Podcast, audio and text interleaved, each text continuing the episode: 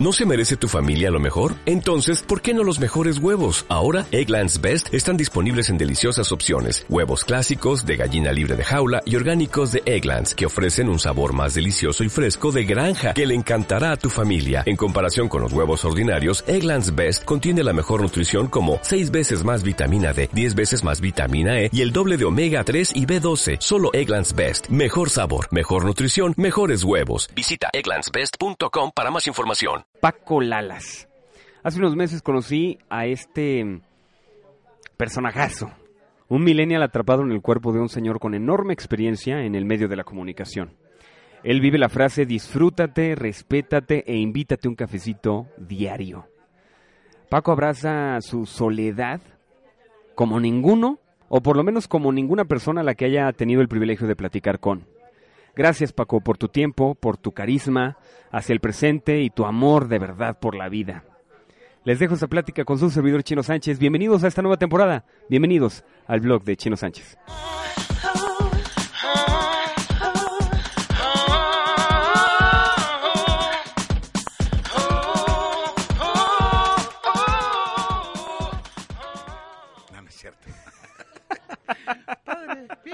Todo lo que ya no haces fue horrible en tu pasado. horrible. No, era muy padre. Me iba muy bien con el locutor, que era Icaro Batón. Ajá. Con él me iba muy bien, muy bien. ¿Y por qué lo dejaste? Yo nada más iba dos días a la semana, entonces tampoco no te creas que era así como el trabajo de la vida. O sea, no tenías que ir todos los días trabajo Godines. No, no, no, no, iba nada más en las noches. Y estaba en las noches y era peligroso y entonces a mí me daba nervio. En Mariano Escobedo, peligroso Ay, en la noche. Sí, claro. Salía a las once y media de la noche. No. Y este, ¿cómo se llama? Y yo no soy nocturno. Y lo traía mi camioneta muy lujosa, entonces me daba más pendiente. ¿Y no te gustaría regresar a teatro? ¿A teatro? A radio. A teatro. ¿Cómo ¿Nunca has hecho teatro? Sí, dos veces. ¿Qué tal? Bien. eh, Digo, porque te conozco como productor y como dueño de teatro en corto, pero no como... ¿Ya me estás entrevistando no? Claro, ya empezamos de hace rato. ¿Por qué? No, avísame. ¿Para qué? Para moverme. Decía una amiga, si ya la tienes adentro, güey, pues muévete. Así digo yo, pues avísame para moverme. Ah, yo quiero un cafecito americano, descafeinado. No. Entonces dame un té chai. No, light. Sí. Aunque no lo crea usted. Aparte, p- pides, pero hacia el micrófono, ¿ya Sí, te diste claro. cuenta? O sea, es como ese, esa, Pues es que ese reflejo del locutor. radio, te digo. Entonces hice radio, este, y luego estuve, tu- tuve una estación online que se llamaba Blog de, bueno, se llama Blog de FM, la estación de las estrellas online. Entonces esta estación, pues hace cuenta que era así como de, ¿cómo se llama? Pues internet, ¿no? De las cosas que ahora se usan, un poco.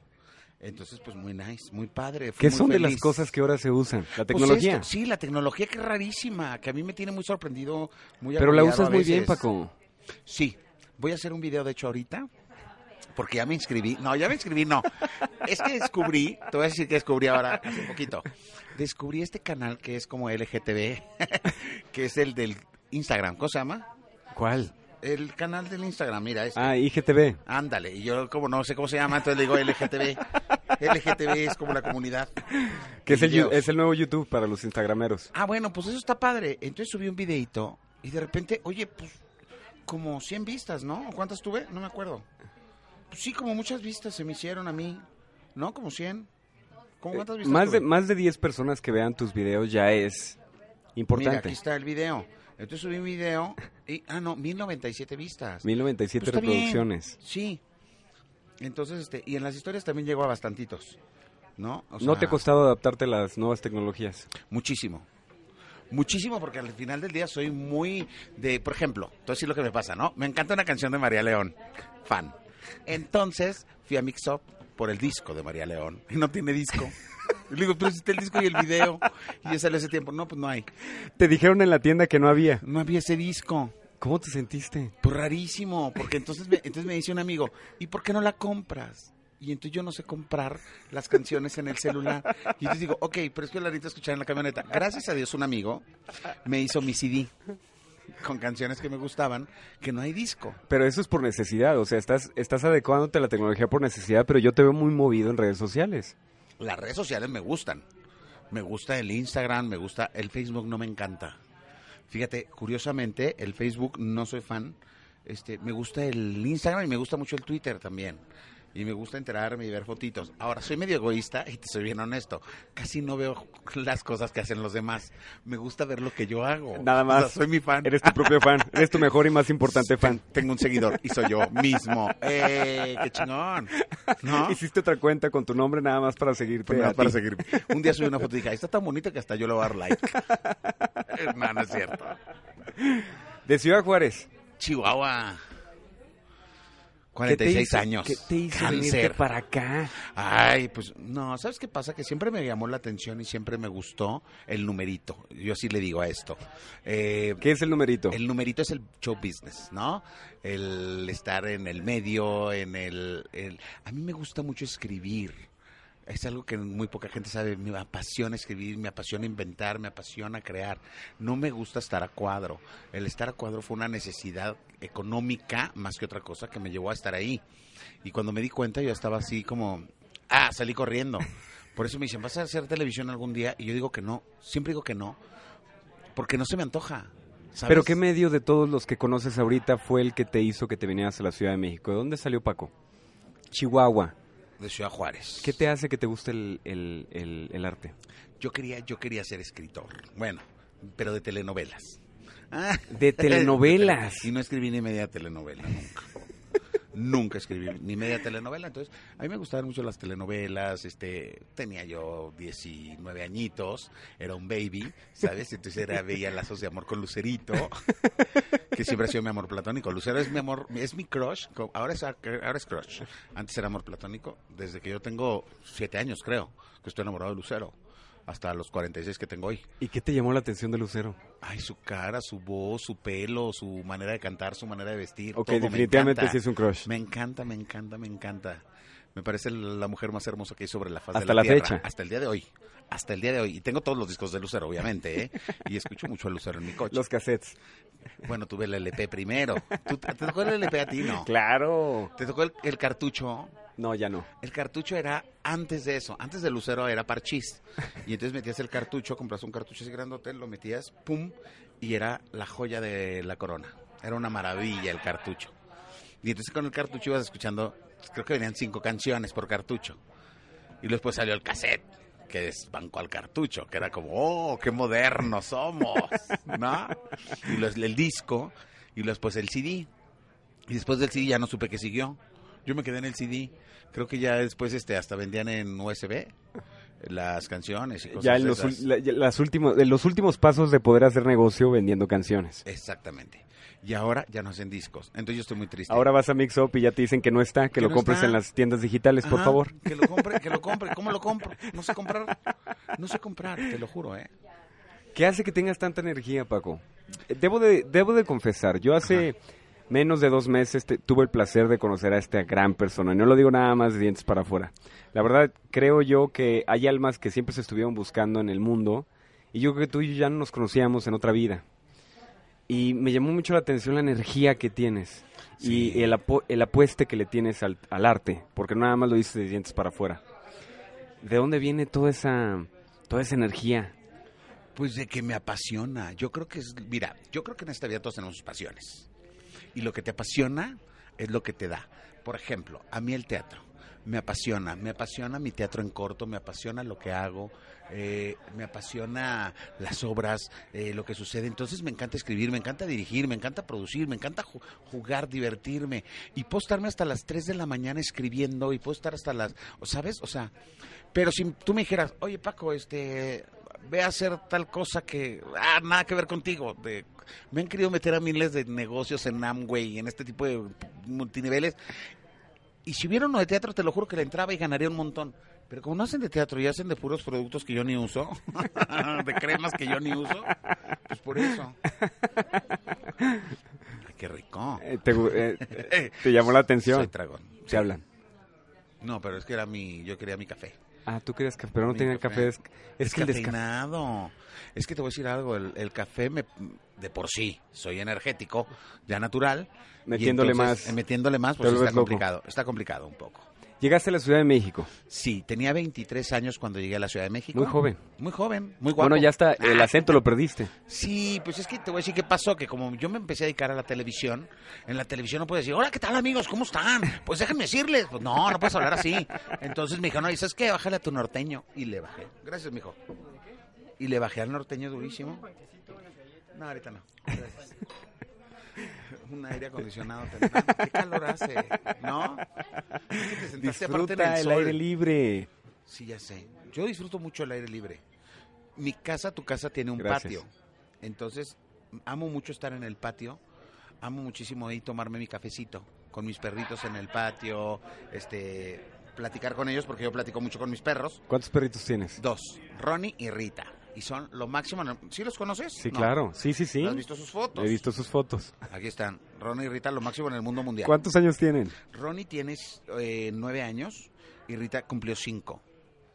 Entonces, Ronnie ya está más viejito. Entonces tus ya es acompañantes de vida. cascarrabias y todo, sí. Dicen que le debemos de aprender a los perros el amor incondicional. Ay, sería maravilloso que el ser humano fuera así. No te verdad. juzgan, te aceptan como eres, No siempre te, están dando amor. No te critican, que eso es maravilloso.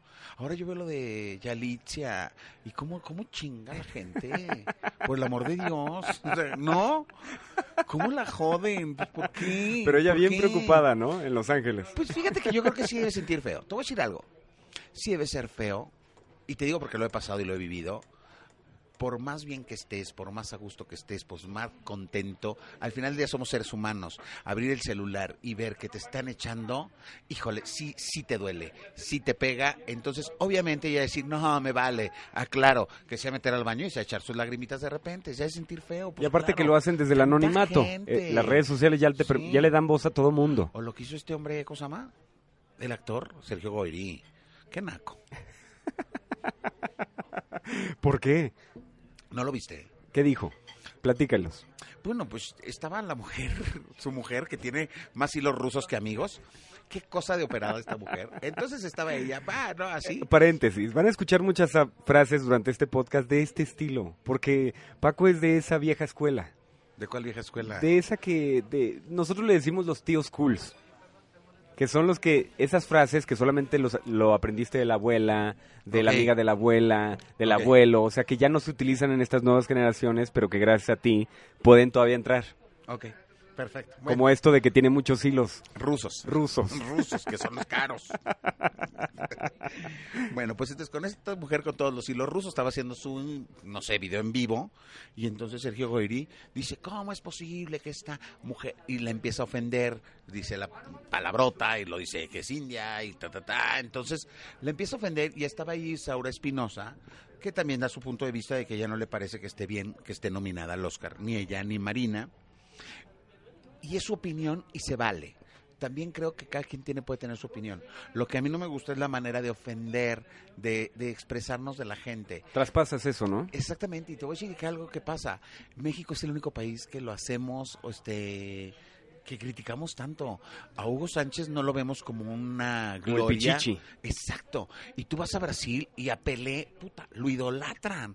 Y no puedes decir nada de Pelé. Y aquí, por ejemplo, un Juan Gabriel que ya murió, tú deberíamos de tenerlo, o sea, con todo lo que logró, con todas las canciones que nos hizo, con toda la música que nos ha dado. Los resultados que tuvo, el éxito. Exactamente, es como para vanagloriarlo. Y la verdad la gente se sigue burlando, la gente sigue sacando payasadas. Ahora que dijeron que estaba vivo, los comentarios, yo leo las redes y digo, ¿te cae? ¿Y por qué crees que, que nos hemos hecho el mexicano nos es hemos así? hecho feos. Porque una cosa es que nos reímos de la tragedia, de repente aprendemos, ¿no? A una tragedia. Y otra cosa es que yo creo que el mexicano es muy envidiosillo, fíjate. A mí se me hace, a mí se me hace, sí. Somos. Sí, sí, pues sí. Yo creo que todos somos envidiosones. Y no, creo que lo traemos en, en la sangre, no sé. Porque ¿Crees que tenga que ver con el ADN? yo creo, yo creo. ¿No? Pues yo he ido, mira, he tenido la oportunidad también de viajar por algunas partes del mundo, que a mí me encanta viajar. Este, y, y la cultura es diferente y la gente es diferente. Y la gente se trata diferente. No, por ejemplo, tú vas a Japón. Fíjate, es lo que te voy a contar. Hay una anécdota maravillosa. Y es, es un video que hay. En Japón. Llega un señor y estaciona su coche. Está el estacionamiento vacío. Lo abren. Entra el señor. ¿Y dónde crees que se estacionó? Hasta el final. Y entonces van entrando todos y se van estacionando al final. ¿Por qué? Y les preguntan, ¿por qué? Es una como prueba que ¿Por qué hicieron, no, ¿por qué no en la primera ¿Por qué no fila? en la primera fila? Dice, porque si alguien llega tarde, tiene la oportunidad de estar más cerca de la entrada. Lo hicieron en México. Abren el estacionamiento. ¿Dónde crees que estacionaron? En, la prime- en el- los primeros lugares, pero además un coche se quería meter y le dijeron, ahí no se puede, está prohibido. Bueno, pues se metió y ahí lo dejó. Eso es muy de mexicanos. Somos así, somos una... No somos solidarios. No tanto. Creo que sí. O solo cuando repente, llega a un punto a un donde ya no podemos como hacer el más. terremoto. ¿Sabes? Ahí sí se vio la solidaria, los millennials. Todo esto, pero mientras tanto yo creo que no. No somos tan solidarios como deberíamos de ser. No somos tan amigos, no somos tan honestos, no somos tan... Yo no entiendo, por ejemplo, el, el- el fenómeno del peje. ¿No? Lo que pasó. De, en diciembre todo el mundo lo amaba. ¡Qué bruto! Yo me acuerdo que yo decía, "Ah, pues no sé, no, es que es lo mejor que le va a pasar al país. El presidente más votado en la historia de la política Espérame, mexicana. pero estamos en febrero. Y ya yo veo y leo cada cosa tan espantosa que digo, ah, caray, ya no entendí nada. ¿Y a veces no, te gustaría nada". aislarte de todo eso? Soy muy de... Yo, yo hago mucho eso. Yo me salgo mucho. Por eso te digo, yo casi no leo lo que la gente pone. Si tú abres mi Facebook, yo veo mi Facebook y veo lo que yo pongo. Y no veo lo que la gente pone. Yo leo muchas veces lo que yo escribí. En mis historias yo veo mis historias. Me gusta ver mis historias para ver cómo quedaron. ¿No? Ahorita vamos a Para admirarme. Sí, no, no admirarme, pero me caigo muy bien. De verdad me caigo muy bien. Entonces, pero no veo las historias de la otra gente. Eres de aquellas personas que se invitan a un café solo. Yo sí, me caigo muy bien. Yo sí platico conmigo a gusto. Yo sí amo mucho mi soledad, amo mucho ver tele. Bueno, no veo tele abierta, sí, tampoco se me imaginen viendo enamorándonos, no. Veo este mucho Netflix. Me gusta mucho Netflix, me tiene muy emocionado. Este, o sea, es algo que disfruto mucho, disfruto mucho comer solo. Disfruto mucho mis perros, disfruto mucho mi patio, mi casa me encanta. Tengo una casa que la verdad, pues en te- tú sabes, estas zonas son brutalmente hermosas, entonces mi casa es... Te escapas del caos en la misma ciudad. hermosa. Este, y soy muy feliz en ese sentido. No me... El ser humano es algo que me cuesta mucho trabajo, sin embargo sé convivir y me llevo muy bien y todo, pero me da mucha risa cuando alguien me escribe y me pone hermano, o me ponen bro, o me ponen amigo, y yo digo, amigo, nos conocimos hace una semana, ¿no? ma-?" O sea, es más, a ti creo que te dije algo porque me ponías hermano en, Sí, es verdad. en WhatsApp. No, es como ¿Y de, tu hermano por qué? hermano, ¿por qué? Y yo, porque así ¿Por no dicen somos los millennials, Paco. Ya, deja de analizar todo. Y Sí, ya, sí. nada más, me- nada más te reíste. Emoji de risa. Porque ya ni siquiera emitimos los, las emociones, ya, ya tenemos Claro. una, una caracterización para cada sentimiento. Claro, exacto. Entonces, bueno, pues eso se me hace muy chistoso. Ahora, hoy ves en perspectiva tu vida, ¿no? Hoy, hoy te conoces muy bien. Sí, Pero ¿de dónde viene, de dónde nació esa, esa característica de saberte muy bien solo? Llegas a la Ciudad de México a los 23 años. Tienes la oportunidad de ver la evolución completa de la tecnología en televisión. La viviste. sí, me tocó. ¿A dónde llegaste primero? Ya llegaste aquí a la Ciudad de México. ¿Cuál fue el primer medio que te tocó trabajar? TV Azteca. Yo trabajé en TV Azteca 16 años de mi vida, 16 años. ininterrumpidos. La mitad de tu vida. Sí, ay, sí, qué horror. Ay, sí, qué horror. No, la verdad bien, bien agradecido con TV Azteca, bien contento, porque fue una empresa que me enseñó realmente muchas cosas. Conocí de los amigos más importantes que tengo en mi vida, los conocí en TV Azteca. De la gente que más quiero, también la conocí ahí. Es una empresa a la cual yo le agradezco muchísimo. Nunca entenderé por qué ahora estoy vetado. Nunca porque lo único que hice fue trabajar. Pues porque es una empresa, no es tu casa. Exactamente. Eh, pero muchos años yo tuve la camiseta súper bien puesta, ¿eh? Yo defendía TV Azteca, no, bueno, no. Defendía la academia como si realmente fuera lo máximo y defendía, bueno, las telenovelas, los programas, todo, todo, todo. Este, y el día que salí fue un día muy triste para mí, pero en estos 16 años este fue como muy interesante todo lo que aprendí, lo que trabajé, lo que hice, las personas que conocí, eh, los logros. No, por ejemplo, tengo logros eh, como de mi vida que, por ejemplo, me tocó dirigir un cuento y en este cuento el protagonista del cuento era Cachirulo y entonces fui director de Cachirulo, güey. Entonces esa es una palomita que yo me voy a llevar, ¿sabes? Que no, no me importa si la gente lo sabe o no lo sabe, tampoco me Una preocupa. gratificación propia. Eh, ajá, es, es como mi palomita. Pude entrevistar a Gloria y Emilio Estefan. Le pude decir a Rocío Durcal que ella era la más bonita que ninguna. O sea, estas palomitas que yo tengo en la vida, pude entrevistar a Scorpions y me pidieron foto al final porque les caía increíble. Y yo decía, ah, son los Scorpions. Y ellos son mis fans, no yo. Ah, qué emoción. Dije, y no les entendí nada. Eh, mejor aún. ¿Sabes? Entonces, esas son las palomitas que yo me llevo en la vida. Eh, ¿Qué más hice en la televisión? Es que no hice. me ¿Cómo empezaste? ¿En qué- eh, de ¿Desde abajo arriba o llegaste a algún proyecto en Llegué específico? a un proyecto que se llamaba La Hora de los Chavos, como escritor y director de La escena, hora de los chavos. con Gloria Aura, que Gloria Aura es talentosísima y sigue en el medio. Ahorita está haciendo Hello Dolly. Este, y es gran amiga mía, igual que su mami Gloria Mayo. Con Gloria Mayo trabajé, fue mi primera productora. Este, fue quien me dio la primera oportunidad. Entonces llego con Gloria Mayo a hacer La Hora de los Chavos. Ahí estoy un tiempo, después hago un programa ¿Y cuándo fue, cuándo era la hora de los chavos? ¿A qué hora pasaba? a las 7 de la noche. Era a las 7. Yo decía, pues esa debe ser la hora de los chavos, ¿no? Y estaba padrísimo el programa. ¿De qué Era trataba el niños. programa? Era chiquilladas, versión azteca, versión moderna en aquellos años, ¿no? Pero era lo mismo que chiquilladas. Entonces entraste produ- produciendo. No, como escritor y director de escena de la hora de los chavos. Yo escribía los guiones y aparte yo dirigía escena en el foro. ¿Demandante el nivel de creatividad que tienes que manejar para escribir? ¿O ya tenías un, un boceto antes para presentar el proyecto? No, pues fíjate que yo soy. Se me ocurren muchas. Bueno, yo uso la Pendejadas. palabra-. Sí, yo digo, se me ocurren muchas pendejadas en el día. Entonces, se me- o sea, si tú me dijeras ahorita, vamos a hacer un programa de radio. Y ya con eso, yo ya te inventé nombre, logotipo, eh, día de frecuencia, cómo lo vamos a hacer, cómo lo vamos a ¿Qué manejar. hace que tengas el, No el sé, cerebro tan no revolucionado? sé, No sé. ¿No Te tienes alguna no ah, en tu infancia algo en específico que recuerdas que digas, ah, mira, este es el punto de quiere para hacer lo que estoy haciendo hoy? No, tengo muy mala memoria. Por lo- posiblemente por la cantidad de ideas que traes en la cabeza todos los días. Creo. Yo creo, pero te lo juro, ¿eh? A mí nada más me tienen que decir programa de radio a las 8 de la noche. Y puta. Vuela hago la- todo, vuela la todo, creatividad. Todo. Y te lo hago en un minuto y te lo hago bien hecho. Y aparte te ayudaba eso mucho en televisión, ¿no? Muchísimo, muchísimo. Entonces, después de que termina la hora de los chavos, hacemos un programa que se llama Entre Pingos, que era la copia de la hora de los chavos, muy malo, le fue malísimo y nomás me hizo perder mi tiempo. Este, y creo que ni me pagaron bien. Creo que te pagan la mitad. O sea, haz de cuenta que el programa salió un mes y luego no me querían pagar y entonces no me pagaban y luego ya después llegaron a un acuerdo y me dijeron, bueno, te vamos a pagar la mitad. Bien lindos, mis amigos. De Azteca, en ese entonces. Y luego conocí a Magda Rodríguez y me invitó a trabajar a Consejo de Mujer. Trabajé en Consejo de Mujer haciendo secciones, ¿no? Este Otra vez explotando la creatividad que tenías. Exactamente, le hice como 50 secciones que hasta la fecha he visto algunas en el programa hoy.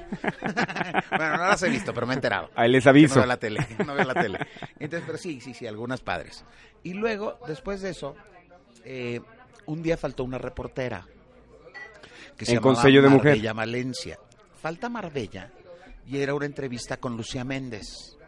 Entonces me dicen, ¿te lanzas? Y yo sí. Y entonces obviamente yo me grabé al lado de Lucía. Dije, pues para mandárselo a mi mamá, ¿no?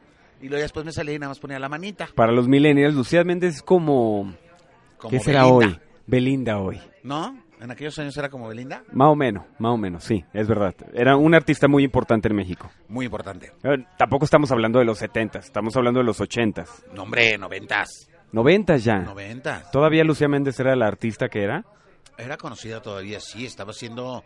Acababa de hacer una telenovela que se llamaba María Elena en Telemundo, que fue un madrazo. Y entonces venía con un éxito que se llamaba Se Acabó. en Abriendo las puertas años. del lado del charco. Exactamente, ¿no? Y era una diva, ya sabes, ya te la sabes. Entonces, entonces yo entre tanto nervio agarro el micrófono y había mucha gente. era Nunca habías hecho entrevista antes. En mi vida. Ni estabas enfrente de cuadro. No, nunca. Era la primera vez. La primera con vez. Lucía Méndez. Sí, para que mi mamá me grabara, para que tener, dárselo a mi mamá, porque no iba a salir en la tele eso. Eso lo hice para mí, para mi mamá, para mandárselo en DVD. Para que lo viera. No, en DVD no es cierto, en VHS. Este, para En que- beta. en, en beta. para que este, lo viera la familia, ¿no? Y entonces el caso es que yo me grabo con Lucía Méndez y estaba tanta gente y entonces dije yo, amigos, estamos con Lucía Méndez. Y vi a toda la gente y dije, y aplauso ensordecedor. Y entonces toda la gente aplaudió. Y entonces ese eslogan se me quedó de por durante el tiempo que estuve haciendo reportajes. Y aplauso ensordecedor. Que era más fuerte, era más que fuerte para mí, ¿no? Y entonces hacía yo eso. Ay, mira, que ya se parecía a la de Alicia. Entonces hacía yo eso, este, y tú no sabes cómo me fue bien con eso. Entonces yo hice varios y entonces me dijo la productora, oye Paco, necesito hablar contigo porque fíjate que te están acusando de robo. ¿Cómo que me están acusando de robo a mí? Y que yo no me he robado un chicle en esta vida. Y entonces me dijo, sí, hay unos, faltan cassette VHS. Dije, ah, sí, pero no me lo estoy robando. Yo lo estoy agarrando y lo estoy mandando a Juárez. ¿Y por qué lo están mandando a Juárez? Ah, es que yo me grabo con los artistas, porque empecé a hacer varias. Y entonces fuimos, lo vio y me dijo, oye, eres buenísimo. Me dijo, ¿por qué no te haces reportero? Le dije, Ay, porque me van a criticar. No, no, no. Dijo, ándale, y te sube el sueldo. Dije, Pero si eres esa personalidad que no le importa lo que diga la gente. no, sí me importa, claro que me importa. Uf, Tiene mucho peso. no les hago caso. También. No, no, no tiene mucho peso en mi vida. Lo que diga la gente, no. Este, realmente no, ¿eh? Eh, Pero sí me incomoda muchísimo que me critiquen. Me incomoda, porque como yo soy tan fan mío, y me caigo también, digo, qué estúpido, ¿cómo se le ocurre hablar de mí? Ja, naco, vulgar. ¿No? Y como no tengo micrófonos para decirlo, pues entonces de repente me da más coraje. Ento- ahorita voy a contar unas anécdotas buenísimas. Entonces, de pronto... Ahora, la frase no fue nada más lo que, lo que vio la productora en ese momento de tu persona. Es tu carisma. Ajá, es, le gustó. es tu forma de ser. Y fíjate que no había redes sociales en esos años. Entonces yo creo por eso lo disfruté, porque no sé si lo hubiera disfrutado. Igual. Ajá, no sé. El caso es que este empecé, duré cinco años en un programa, ah, no, duré dos años en el programa eh, Consejo de Mujer de Reportero. Después vino la oportunidad de, hacer un programa más que se llamaba Cada Mañana. Empecé como reportero también. ¿En TV Azteca En TV todavía? Azteca. Todo lo hice en TV Azteca. Eh, entonces ahí duré como dos meses reporteando y luego me metieron al foro. La primera vez que a mí me hablaron a un apuntador, yo contesté al aire. Porque yo no entendía el apuntador. En mi puta vida había usado un apuntador que iba a entender. Entonces, pues ya, me ponen el apuntador. Y entonces ya te imaginarás así de... Me decían, ¿metiste notas de alguien de TV Azteca? Porque no me están hablando de Televisa. Y yo contesté al aire. No, no me contesté al aire. Y yo, pues no me hablen. Y entonces, la que estaba conmigo, la, la periodista que estaba conmigo, botaba de la risa. Y me la pasé muy bien. Esa Ahí ingenuidad que tenías de fluir con la vida. Ajá. Entonces, me fue muy bien, hice grandes amigos, me atonté tantito en los business porque me, me hablaron muchísimo para hacer business. Yo no me di cuenta ni viví la magnitud de lo que estaba pasando hasta que un día en el Zócalo me tuvieron que sacar con policías. Y yo no entendía por qué. ¿Sabes? Ese tipo de cosas que dices tú, ah, caray, pues sí era el programa más visto en ese entonces, porque fíjate que curiosamente, en cada cuando estaba cada mañana, entró Laura, no, entró Fernanda Familiar a hoy, y se fue al piso hoy, y entonces el que subió fue cada mañana. Y cada mañana llegó a tener 12 puntos de rating.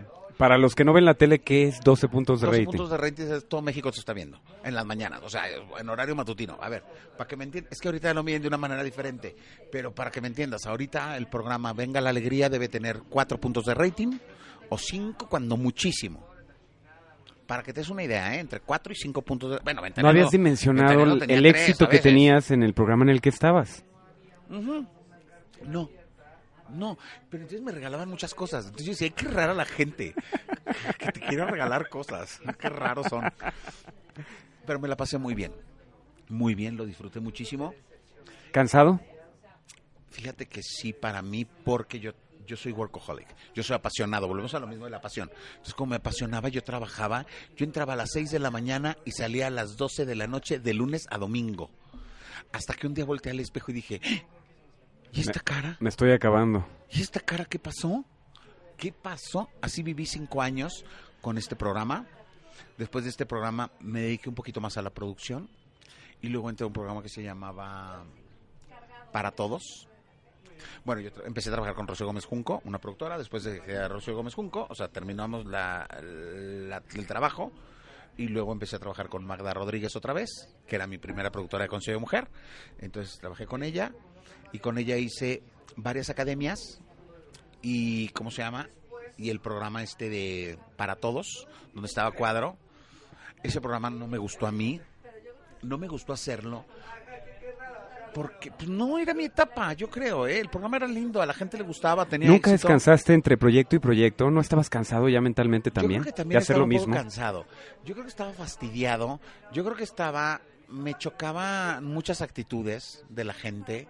Este, ¿A qué te refieres con eso? ¿Divas? ¿Divos? Sí, mucho, hay muchas cosas, muchas envidias, o sea. Pero estás en el medio del entretenimiento, ¿no esperabas eso ya después de No, no tantos años. Paco? No, te lo juro que no, ¿eh? Te lo juro que no, porque nunca, nunca, nunca me he metido ahí con nadie en broncas y hacen cosas muy feas la gente. Ya, ya cuando los conoces dices tú, qué miedo. Qué, qué miedo de ¿Es en serio? personas. Yo conozco personas que ahorita están a cuadro que dices tú, híjole, si yo te contara, hijo, bueno, de entrada me tendrías que pagar un dineral para que yo te contara, pero dices qué Para miedo aguantar de las demandas. personas. Sí. Y mira que las demandas no son fáciles. Este, ya me ha tocado. Entonces sí fue como rudo. ¿Ya no lo Este, estabas disfrutando o estabas cansado? Ya no lo estaba disfrutando. Ya no lo estaba disfrutando. Cuando se acabó todo en Azteca, yo salí y salí así como de patitas para qué las quiero. Mira, cuando le quitan el programa, yo trabajaba con Magda Rodríguez, le quitan su programa y entonces ella lloraba y lloraba y lloraba y yo salí y para mí fue como cuando te quitan un peso de encima así de wow. Me quitaron este peso de encima y dije, bueno, por algo pasan las cosas. ¿Y por qué nunca dijiste ya? Ahí dije ya. Ahí fue cuando dije ya. Tan dije ya que fui y ese día renuncié a todo. o sea, renuncié a EXA también. Estaba en el... ¿Estamos en vivo? No, no, no, no, no, es ¿El una... video? Ah, yo quiero hacer mi video. Ahorita lo hacemos, ahorita lo hacemos. Paco. ¿También mi video? ¿Lo voy a hacer? Ok. Bueno, entonces eh, salí de EXA, salí de TV Azteca, salí de todo y me fui a Nueva York a entender, a reencontrarme un poco. ¿Cuántos años habían pasado ya de estar en el medio? 16. 16 Ahí fue- años ahí fue cuando- consecutivos. Ahí fue cuando dije el stop. Nada más te tardaste 16 años. Ah, ya sé. Te vas a Nueva York. Este, me voy a Nueva York, me encanta. ¿Y sabes qué me encantó en Nueva York? Que fue cuando entendí que todo el mundo puede hacer lo que quería. Ahí fue cuando entendí, vi esos edificios, esa manera de andar de la gente, esa rapidez, ese donde el idioma no importa, porque te subes al, al, al suburbano y de repente oyes todos los idiomas y volteas y ves a toda la gente y dices, wow, qué padre. Entonces, ahí es cuando dije, ay, claro, voy a hacer mi empresa. Eh, Paco Lalas Entertainment. No te habías dado tiempo para ti. No. ¿Por No, qué, Paco? Porque me gustaba mucho lo que hacía. También, ojo, a ver, también lo disfrutaba. ¿Sabes qué pasa? Había dos vertientes. Una que disfrutaba mucho, el hacer la entrevista, el conocer a la gente, el... Esa preparación y relaciones públicas alrededor de lo que ibas a hacer. Eso me gustaba mucho. Lo que no disfrutaba era a las personas que estaban a mi alrededor al final, a, a- a la envidia, a, a estos tipos. Ay, cambiaron un productor, entonces tenía un productor ahí medio raro, tenía gente rara, tenía gente que no me gustaba. O sea, el ambiente ya se volvió tóxico para ti. Yo te puedo decir que tengo cinco amigos de la televisión. De 16 años logro rescatar a cinco amigos. Y es muy poquita gente de 16 años. Es muy poquita gente. Muy poquita. Este, que hasta la fecha son mis amigos, ¿me explico? Por ejemplo, Magda Rodríguez, Andrea Rodríguez, que voy a sus cumpleaños y que nos vemos y que nos queremos. Este, Luz Blanchet, ¿no? Este, ahí conocí a mi Lola Cortés, que ese es mi otro Ese punto otro- y aparte en la vida. Eso te iba a decir. Ese es mi otro punto y aparte en la vida. ¿Cuándo llegó Lola a tu vida? En la academia y la odiaba. Ay, no decía qué mujer tan complicada. Ay, no, qué horror. Ay, no. ¿Y dónde estuvo el punto de inflexión para la bonita y hermosa amistad que tienen al día de hoy? Yo la admiro muchísimo, muchísimo. Eso siempre lo tuve. Yo un día, hay una anécdota maravillosa. O sea, la odiabas, pero respetabas pero la admiraba su talento. profundamente. No, no la odiaba, pero me- me- me- era, era, era una mujer de carácter fuerte. Perdón, es Lolita Cortés también. Entonces un día, por ejemplo, hay una anécdota maravillosa que nunca la he contado en vivo y la voy a contar por primera vez, con todo el respeto que me merece todo el mundo. Entonces me voy a ver Dulce Caridad con Lolita Cortés.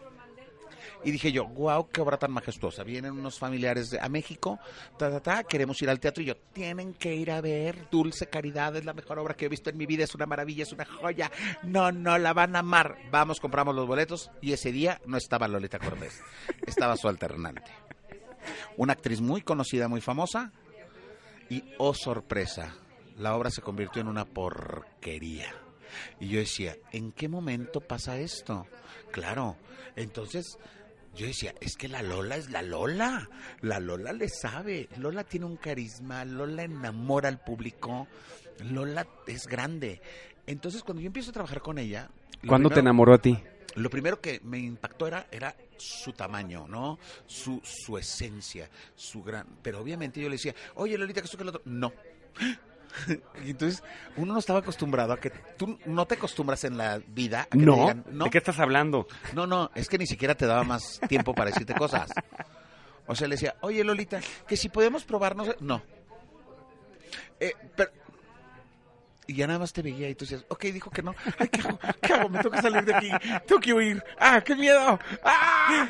El niño de 19 años de Chihuahua regresó a tu ser en ese momento. Exactamente. Nos vamos un día a un inicio de temporada en un lugar. Y entonces llego yo con Lolita y le digo, Lolita, tenemos que hacer esto y esto y esto y esto y esto. Y me dice, sí, Paco. Ok. Me extrañó muchísimo, primero que se supiera mi nombre, ¿no? Y luego después la plática. Y miento, un día la entrevisté para un enlace para el programa. En el que estabas tú en TV Azteca. Y se portó maravillosa. Maravillosa con mayúsculas. Y luego después, cuando trabajé con ella, fue cuando se portó rara. No fea, ¿eh? Pero era no. Y, ya después me daba sus razones. Y te voy a decir algo, cuando empezamos a ser amigos, me seguía contestando igual y me seguía diciendo casi igual. Y yo decía, claro, es que es su personalidad. Y tiene razón. Pero ahora ya entendía sus no y ya los apoyaba. Entonces, pero fue donde yo me enamoro de ella eh, como ser humano. Fue en, un viaje donde platicamos horas y horas y horas y empezamos a cantar a Valeria Lynch. Qué horror, ¿verdad? Valeria Lynch, sí, ustedes no van a tener la menor puta idea de quién es, pero googleenla, es una señora que tendrá 100 años y que canta brutal, brutal. Entonces, bueno, cantamos Valeria Lynch. Y empezamos a platicar. Y nos hicimos muy amigos. Y entonces este empezamos a frecuentarnos fuera del trabajo no así de acompáñame a mi fiesta fue a mi fiesta de cumpleaños. Yo fui a la fiesta de su galán en aquel entonces. Fuimos a Xochimilco. O sea nos empezamos a llevar muy muy ¿Y bien. por qué con esta eh, particular persona no la mandaste a la chingada? O sea, no dijiste, ay, pues, si tienes pocos amigos, eres muy selectivo en tu núcleo cercano. ¿Por qué, por qué Lola? ¿Qué te da Lola que, que, que otras personas no te daban en ese momento? Yo a Lola la admiro muchísimo, muchísimo, me parece demasiado artista. ¿Sabes? Es esto de, de, por ejemplo, Lola se ha aprendido una obra de dos horas en dos días, con coreografías, con canciones y a la perfección. O sea, Y nivel de ves- profesionalismo la ves es- en el escenario y que no se equivoque, y se equivoque otro tarugo que tiene seis meses enseñando la misma obra, dices tú, ay por Dios. Y entonces, Lola me ha hecho ver lo fácil que es ser profesional. ¿No? Entonces, Lo fácil que se ve. ajá. ¿Es fácil ser profesional? ¿Te consideras alguien muy profesional? Yo sí. Sí, me gusta. me ¿Compartes gusta. esa, esa ideología con Lola? Sí, me gusta mucho el profesionalismo, me gusta mucho la puntualidad de la gente. Sí, yo siempre he dicho, si te dicen 5 de la tarde, son 5 de la tarde, no 5.40. ¿Por qué? ¿Por qué? Y luego odio con mayúsculas, ¿eh? Cuando me dicen, es que había mucho tráfico. Estamos en la Ciudad de México, siempre va a haber tráfico, idiota. ¿Sabes? O, es que estaba lloviendo. Vivimos en la Ciudad de México, llueve siete meses. O sea, no me vengan con tarugadas. ¿Sabes? Sí, soy muy. Soy muy tío. en ese, en esa manera de ser. ¿Te ha hecho más eh, abierto o más selectivo? ¿Qué? Paco, Paco hoy en día es más abierto o más muy selectivo. selectivo. Muy. Muy. Muy. ¿Puedo platicar? Mira. Bendito Dios sé manejar esta dualidad. Puedo platicar con todo mundo. Puedo llevarme bien con todo mundo. Pero amigos, pero gente importante para mí realmente es muy poca. Muy poca. Y yo creo que yo soy muy importante para muy poca gente. Y también lo tengo muy claro, ¿sabes? Y también me encanta.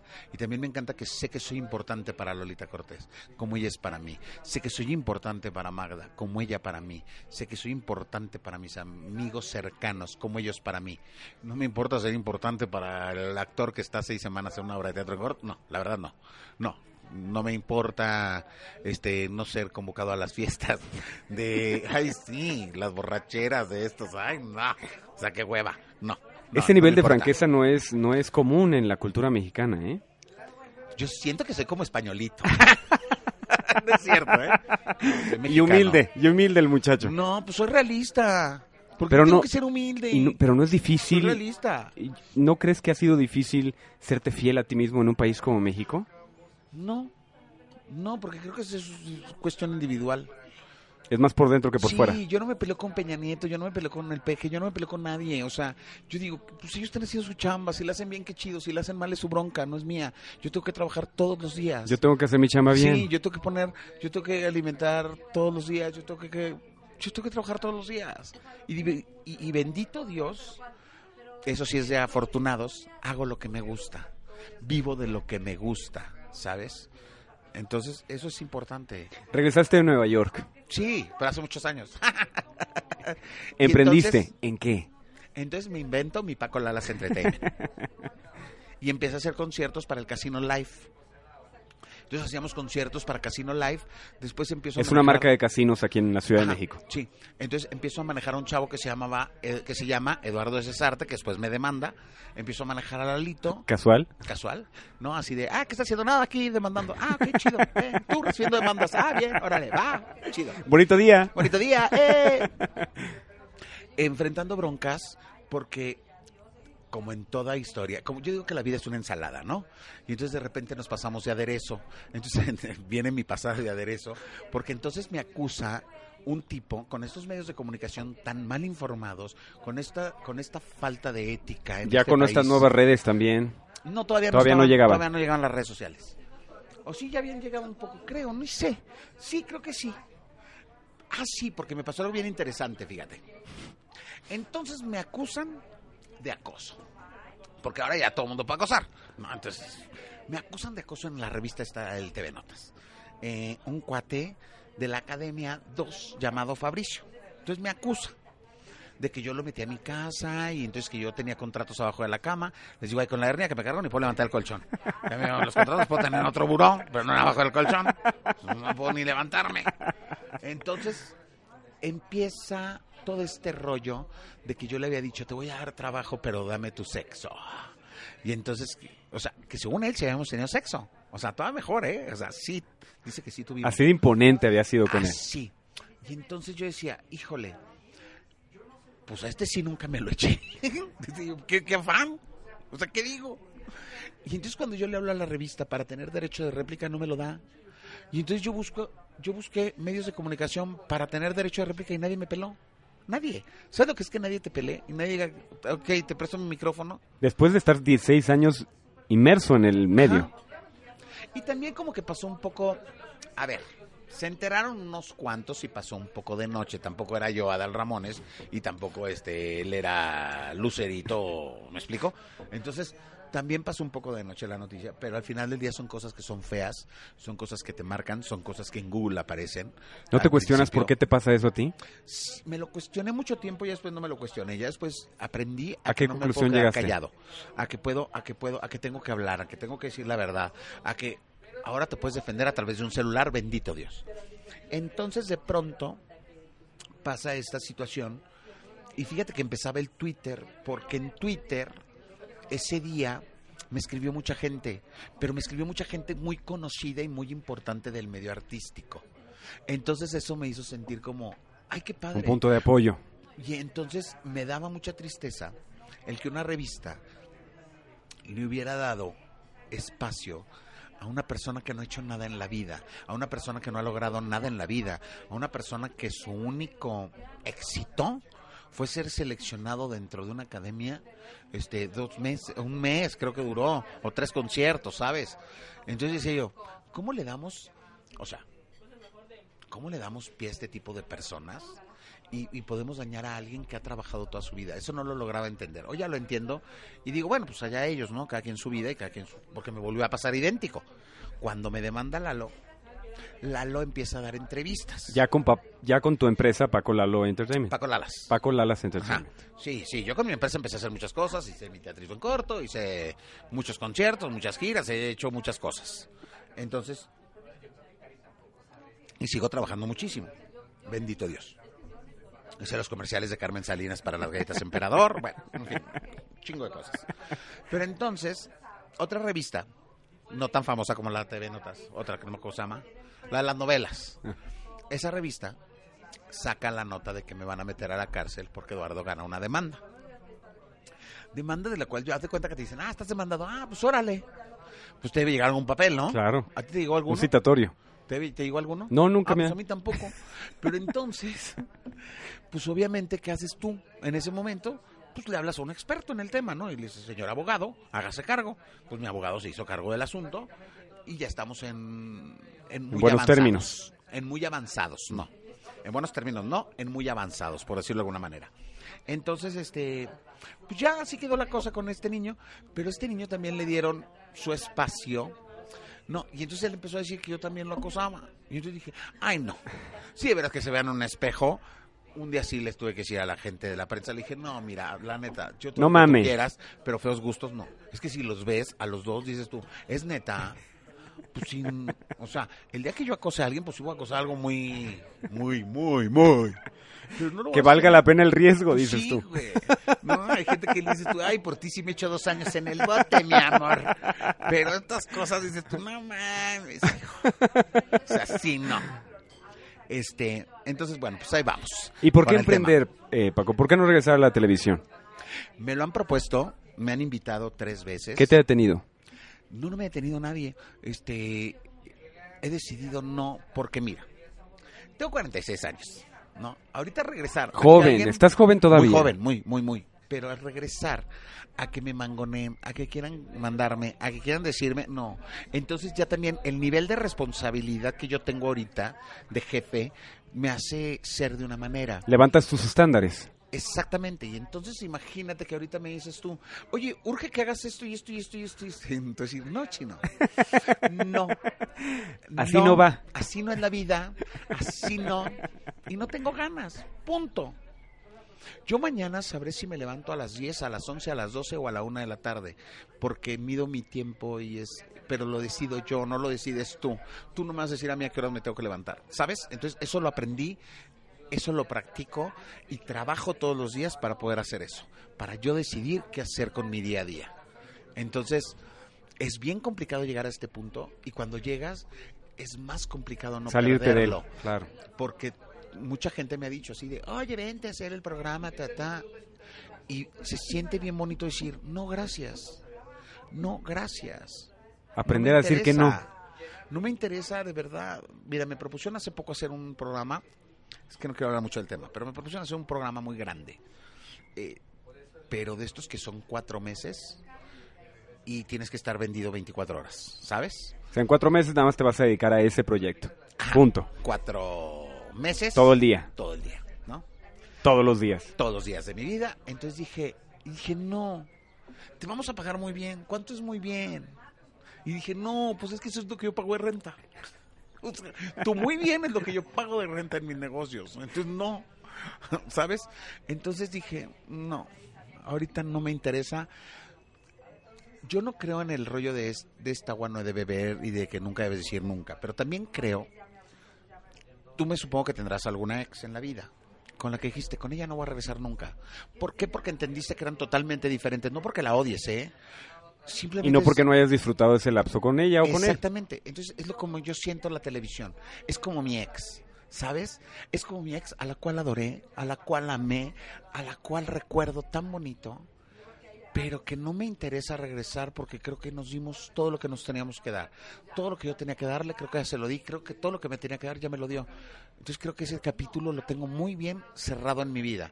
No hago televisión por convicción, por decisión propia, porque no me interesa, porque no me interesa decir, hola, ¿qué tal? Buenos días, bienvenidos. Ay, no, qué horror, no por piedad. ¿Cuál era la frase? Aplauso. ¡Aplauso! No, no me interesa, no me interesa. Prefiero decirte la tía que así y ya, de cuates, con mi café. ¿Y por qué invertir en el teatro? Y más en un formato como teatro en corto. Porque me parece algo bien interesante. Me parece algo que no hay en México, que no había en México. Me parecía algo eh, llamativo, me parecía algo novedoso. eh, me parece que le ir muy bien, no me equivoqué, le ha ido increíble. Entonces, y porque tampoco requiere tanta inversión. Lo que sí te requiere teatro en corto, que lo han hecho otras personas y lo han logrado el éxito, es tiempo, es dedicación, es creatividad. Como todo es proyecto, ¿no? pasión, Claro. Sí, pero hay veces que lo enfocan mal. ¿Me explico? Entonces hay que enfocarlo de una manera bien. Hay que saber qué le gusta a la gente, hay que ver qué quiere ver la gente. Entonces ese es el juego. Eh, entonces a mí me encanta, me encanta teatro en corto. Yo ¿Le ves vida larga a. Teatro en Corto en Creo México? Sí, sí. Yo digo que teatro en corto, fácil. Vamos a cumplir cinco años. Somos un bebé. Somos un bebé. Yo creo que teatro en corto seguirá muchísimo tiempo más. ¿Y el amor en todo esto, Paco? ¿Dónde ha Ah, quedado? pues ahí estado. Muy presente. ¿Cómo has sobrellevado el amor en tu vida? Con todos estos proyectos, con la cantidad de creatividad que tienes en la Pues cabeza. bien, así, como todo mundo. ¿No? Nótese que corta la conversación. Como todo. No, ¿para qué? No, no la corto. He tenido relaciones padrísimas. He conocido gente increíble. He tenido. ¿Cómo defines el amor al día de hoy? Con todas las experiencias que has tenido. Pero ojo, es que el amor es muy grande. Ta, ta, ta, hablar del amor. Es- ¿Estamos hablando únicamente del amor de pareja? ¿O del Sí, es el amor? que- es que, a ver, yo te voy a decir algo. Yo a mi perro y lloro. Y me derrito. El, el que me hace llorar ahorita es ver dormido a mi perro. Es que eso es amor. Es que eso es amor. Amor por la vida. Y lloro. Y siento bonito porque duerme y respira. Y entonces lloro. Y me acuerdo de él y lloro. Entonces te lo digo, o sea. ¿Y qué hace que estés tan, tan sensible, tan en contacto con tu ser hoy? Ah, pues que he logrado vivir lo que me gusta, que soy feliz, que estoy pleno, que estoy contento, que me encantaría tener tres kilos menos nada más para no cansarme tanto y ya, tan tan. y ya, tan tan. Pero me encanta, me encanta lo que hago y me encanta, y me encanta el amor y me encanta disfrutar y me encanta amar. Tengo una relación muy padre con mi hermano, con mi mamá, tengo una relación maravillosa y eso me ha ayudado muchísimo en la vida, ¿no? ¿Tu papá vive todavía? No, mi papi murió hace 10 años. Este, él murió, este, y ya. Tan, ¿Era una buena relación o...? No, era una relación lejana. O sea, no, no, es que no existe una relación. Pero fíjate que algo que me pasó muy padre, ojo, suena raro, pero muy padre cuando él se murió. Porque es muy padre, fue muy fuerte, pero fue muy padre. Él y yo somos muy éramos muy parecidos físicamente. Cuando yo lo veo en el ataúd dije, "Puta, un día voy a ser yo el que esté ahí." Te cagas, Sí. un espejo. Sí, pero entonces era así de huevos. Y entonces aprendí a disfrutar el día a día. ¿Sabes? Eso fue muy padre. Qué bonito detalle. Eso fue lo que me dejó su muerte. Mm, Yo creo que, que él se, o sea, dijo, más que en vida, me dejó muerto. Eso, ¿no? El decir, yo tengo que disfrutar el día a día porque un día ya no voy a estar aquí, un día real voy a estar muerto y un día voy a estar yo ahí. Mientras llegue ese día, como yo digo, a ver, un día te vas a morir, pero todos los demás no. Entonces, este, ay, el cigarro. Entonces, este, ¿cómo se llama? creo que eso es lo más importante, ¿no? El poder vivir, el poder disfrutar, el poder, pero en el día a día, que eso se nos olvida muchísimo, que vivimos o la gente vive muy a futuro. Cuando yo viaje, A cuando largo yo plazo. haga, cuando yo baje de peso. No, pues ahorita no bajo de peso y pues ya le entra el cafecito con harta azúcar. ¿Me explico? O sea, pues sí. Pero lo voy a disfrutar. Y lo disfruté y está delicioso. ¿Me explico? Entonces, eso es lo importante, creo yo. Que el día a día, eso me ha llevado y, a- y cuesta mucho trabajo. Y aprendí también a dar gracias todos los días. Soy muy guadalupano. Muy. ¿Qué es guadalupano para ti? ¿Religioso? Ay, no, soy muy de mi Virgencita de Guadalupe. Mira, aquí está una. Aquí está la otra. Trae un collar y un Y la tengo tatuada. brazalete y está ta- tienes tatuada la Virgen de Guadalupe, Guadalupe. en tu brazo. Sí. ¿Por Soy qué? guadalupano. Porque la amo con todo mi ser, porque ha hecho cosas impresionantes en mi vida, porque me ha dado demasiado, porque conmigo se porta poca madre, porque es lo máximo, porque mi Virgencita de Guadalupe es la neta, porque es eh, lo que le pidas, te lo da. Es enigmático cuando tu lo- carisma, hermano. Como se lo pidas. Siempre y cuando como se lo pidas. Pero sí, es lo máximo la Virgencita. Ojalá todos aprendiéramos de ti el vivir en el presente. Es increíble cómo lo haces. Fíjate que sí, porque no sabes cómo nos evitaríamos cosas. Cuando entendemos el presente, entendemos el día de hoy, que hoy estamos vivos, que hoy lo disfrutamos, y entonces no nos importa, ojo, no nos molesta lo que le pasa a Yalitza, no nos molesta lo que hace Enrique Peña Nieto. No te López fijas en lo exterior, estás es- contigo. Exacto, dices, a lo mejor van a hacer algo bien, no sé, pero hoy yo estoy bien, hoy tengo salud, hoy traigo un coche, tengo gasolina, hoy tengo esto, o sea, hoy tengo a mis perritos, hoy estoy tomándome un cafecito de Eli, este, y ahorita lo voy a agarrar otro paso, otro pastel. O sea, sí, qué rico. No, yo estoy impactado de tu estación de radio, o no sé qué sea, portátil. Güey, soy tu fan, ahorita quiero una foto contigo así. Esto está increíble, esto está increíble. Y esto es lo que estoy haciendo ahorita y es lo que estoy disfrutando ahorita. ¿No? Gracias, Paco. A ti. Gracias por estar aquí. A Y gracias ti. por tomarte el tiempo y confiar en este proyecto. Ahorita vamos a hacer un video. Ahorita hacemos para un video. mi LGTB. Síganme. IGTV en Instagram. IGTV en Instagram. Tus redes, por favor. Arroba Paco Lalas todo. En- Facebook, en- Instagram, Twitter. Facebook ni me agreguen porque les voy a decir qué pasa. En Facebook tengo como 3.000 solicitudes y no pienso agregar a nadie más que no sea realmente que yo conozca. Porque es terrible. Y es personal el... Y es personal mi Facebook. O sea, no tienes una fanpage. No. Tengo mi Instagram, que ahí sí, ahí sí dejo que todo el mundo vea lo que quiera. Y tengo mi Twitter también. No es sígueme y te sigo, pero si me siguen, pues yo seré muy agradecido. ¿Tienes algo de ti para ti nada más que no te gustaría hacerlo público? ¿Cómo? Normalmente cuando estás en este medio, en el entretenimiento en específico, la mayoría es pública tu vida. Pues no te diste cuenta cómo te evité mi, mi vida sentimental. Ahí está. Eso es la tuyo. respuesta. Eso es mío. Y muy bien. Y me la paso muy bien. Muy bien. Gracias, Paquito. A ti. Un placer. Igual. y ya, y ya, y no platicamos. Paquito Lalas, ¿cómo no disfrutar su conversación? ¿Cómo no empatizar con alguien que se quiere tanto a sí mismo? Hoy me llevo un enorme aprendizaje de Paco. Vive tu día, vive tu realidad y vive tu presente sin chaquetas mentales. Recuerda seguirnos en Facebook, estamos como el blog de Chino Sánchez con V, en Instagram, Chino Sánchez Trejo. Les deseo lo mejor, que tengan muy bonito día, nos escuchamos en el próximo episodio aquí en Spotify, el blog de Chino Sánchez.